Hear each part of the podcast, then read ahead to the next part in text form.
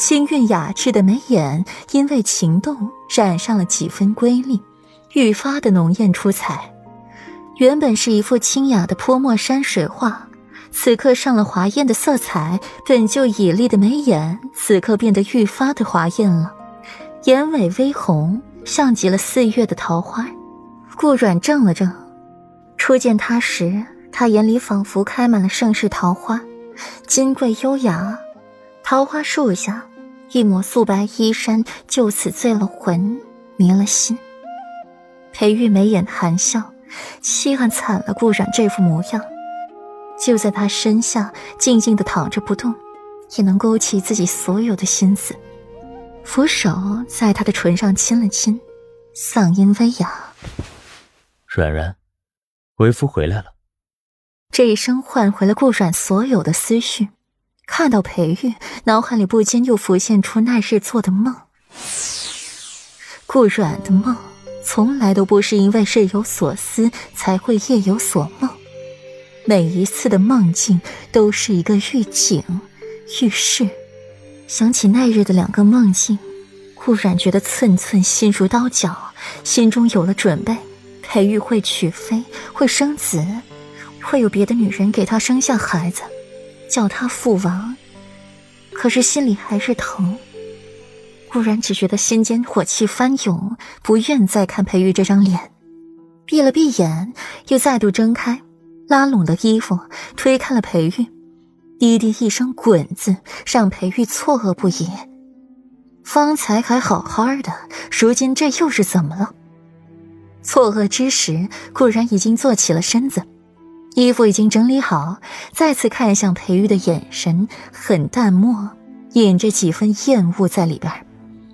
裴玉捕捉到这几分厌恶，却是不明所以，放下了帷幔，掀开被子，坐进去，挨近了顾阮。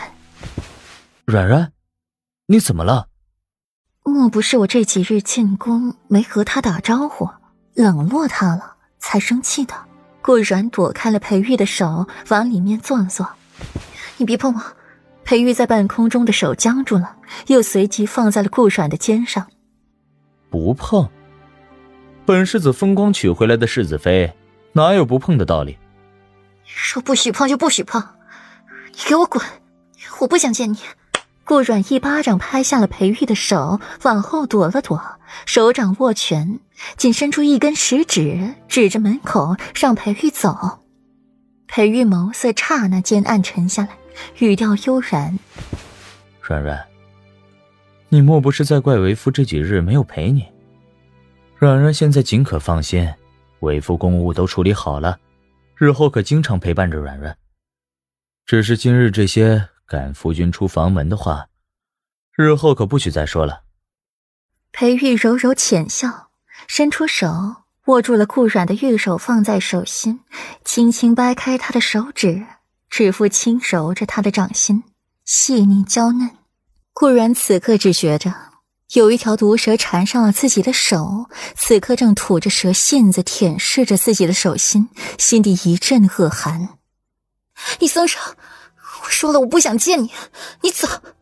顾然手上用力收回来手，在颈背上狠狠搓磨，直到手心见了红，才停止下来。看到这个动作以及顾然手上的红痕，裴玉墨眸倏地暗沉下来，握紧了顾软的手。强硬的把他抱在怀里，唇瓣紧贴着顾软的耳廓，缠绵厮磨。另外一只手研磨着顾软手上的红痕。软软，你乖些，不要惹怒了为夫。裴玉眸色深沉下来，把顾软抱在了怀里，手里赏玩着他白皙如玉的手指。不然受苦受罪的还是你。裴玉语调幽森，带一丝阴冷进去，让顾软不觉得打了一个寒战。软软，只要你乖一些，为夫会对你很好的。裴玉手指在顾阮肌肤上流连，嗓音愈发的寒凉。裴玉，你走，你别碰我。顾阮看到裴玉，就又想起梦里的那一幕，锥心的疼。疼得他鲜血淋漓，血肉模糊。软软，为夫费尽心思娶回来的妻子，哪儿还有不碰之理？为夫娶回来的，难道是一个摆设吗？